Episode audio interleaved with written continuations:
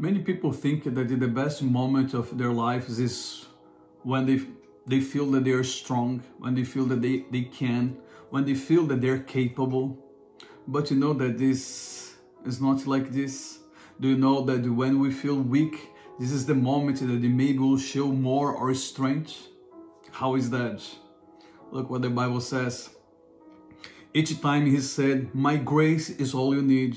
My power works best in weakness. So now I'm glad to boast about my weakness.